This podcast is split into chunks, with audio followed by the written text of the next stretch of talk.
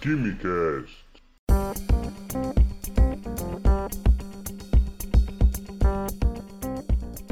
Alô, gênios, estudantes e admiradores de Química do meu Brasil, sejam bem-vindos e bem-vindas ao Dose de Química. Eu sou Vinícius Químico e hoje provavelmente você já interagiu com água. Já tomou banho, escovou os dentes, bebeu água, lavou as mãos, enfim. A água é o óxido mais importante do planeta, importante para a existência de todas as formas de vida que conhecemos. A água é muito fundamental.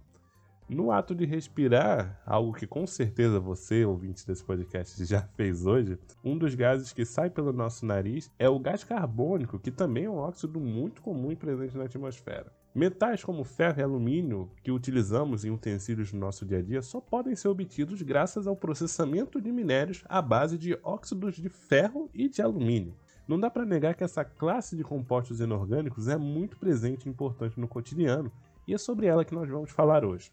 Pela definição, óxidos são compostos binários, ou seja, formados por dois elementos químicos. Nesses óxidos, o oxigênio é o elemento mais eletronegativo. Só recapitulando, Dizer que um elemento é mais eletronegativo significa dizer que ele tem uma tendência maior de atrair para si os elétrons dentro de uma ligação química. Fechando esse parêntese, na água, o oxigênio é mais eletronegativo que o hidrogênio, certo? Na molécula de H2O.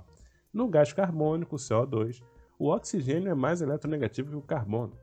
E nos óxidos minerais, o oxigênio é mais eletronegativo que todos os outros metais que pensarmos: ferro, alumínio, cobre, enfim.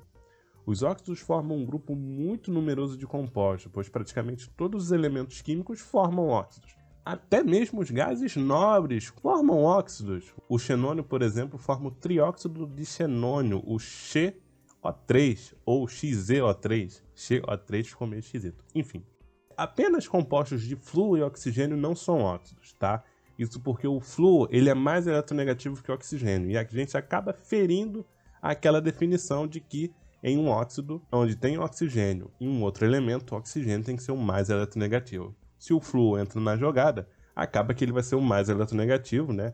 E meio que é, pega o protagonismo do oxigênio. Então, o oxigênio e flúor não vão formar óxidos, tá? Vão formar fluoretos de oxigênio. Bom, dito isso, a gente pode reformular essa definição. A gente pode dizer que os óxidos são compostos binários de oxigênio com qualquer outro elemento químico, exceto o flúor. Para identificar um óxido, basta ver se o composto tem apenas dois elementos químicos diferentes, sendo um deles o oxigênio, que podemos identificar lá no final das fórmulas. Como em H2O, né, o oxigênio está lá no final e eu tenho o elemento químico hidrogênio e o oxigênio. O CO2, também temos oxigênio lá no final e temos dois elementos, carbono e oxigênio. E o trióxido de enxofre é outro exemplo, oxigênio também no final da fórmula e eu tenho enxofre e oxigênio, os dois elementos, um composto binário. Sobre a classificação dos óxidos, nós temos óxidos básicos, ácidos, óxidos anfóteros e óxidos neutros. Começando basicamente pelos óxidos básicos, nós temos aqueles óxidos que reagem com água produzindo uma base, ou então reagem com um ácido produzindo sal e água.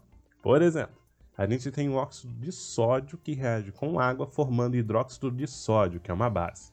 O óxido de sódio também pode reagir com ácido clorídrico, HCl, formando cloreto de sódio, que é um sal, e água.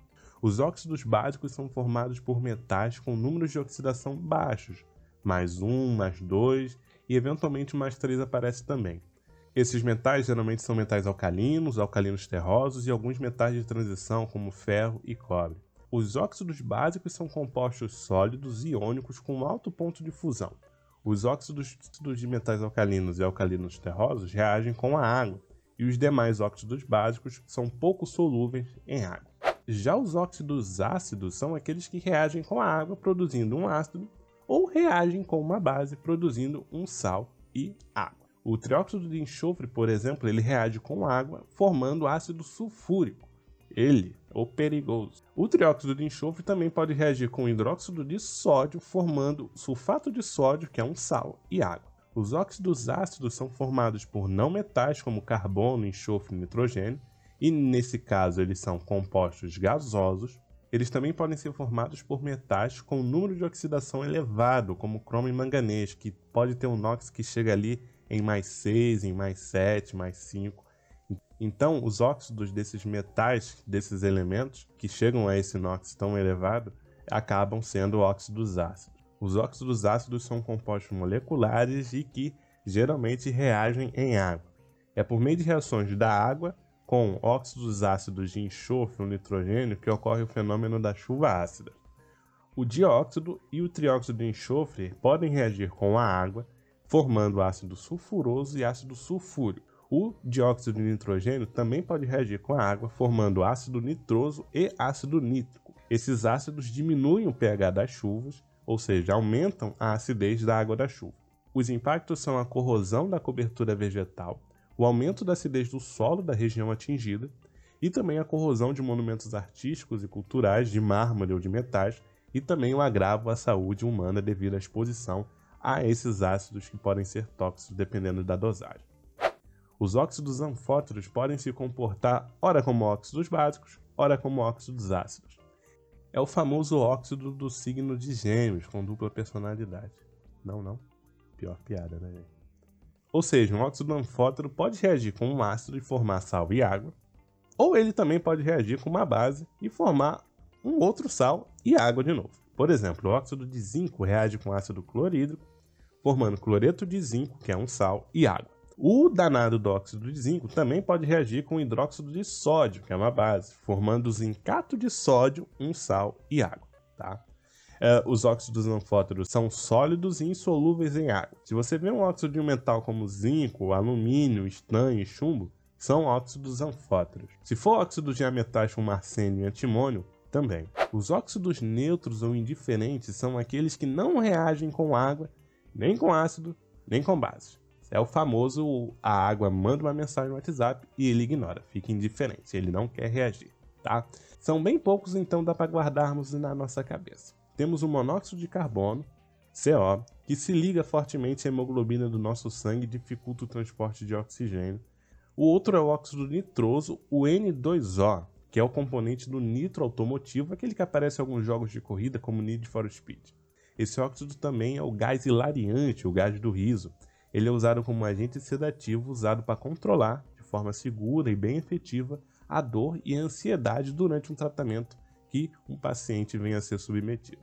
Bom, temos também o monóxido de nitrogênio, um gás com aplicações industriais e importantes funções biológicas, como por exemplo vasodilatação, que diminui a nossa pressão arterial e aumenta a circulação de sangue. Como extra, temos os peróxidos. Eles não são óxidos, ok? Eles entram aqui só como agregados, mas eles entram aqui como uma função inorgânica oxigenada, tá? Nos peróxidos, o número de oxidação do oxigênio, que nos óxidos é menos 2, nos peróxidos passa a ser menos 1.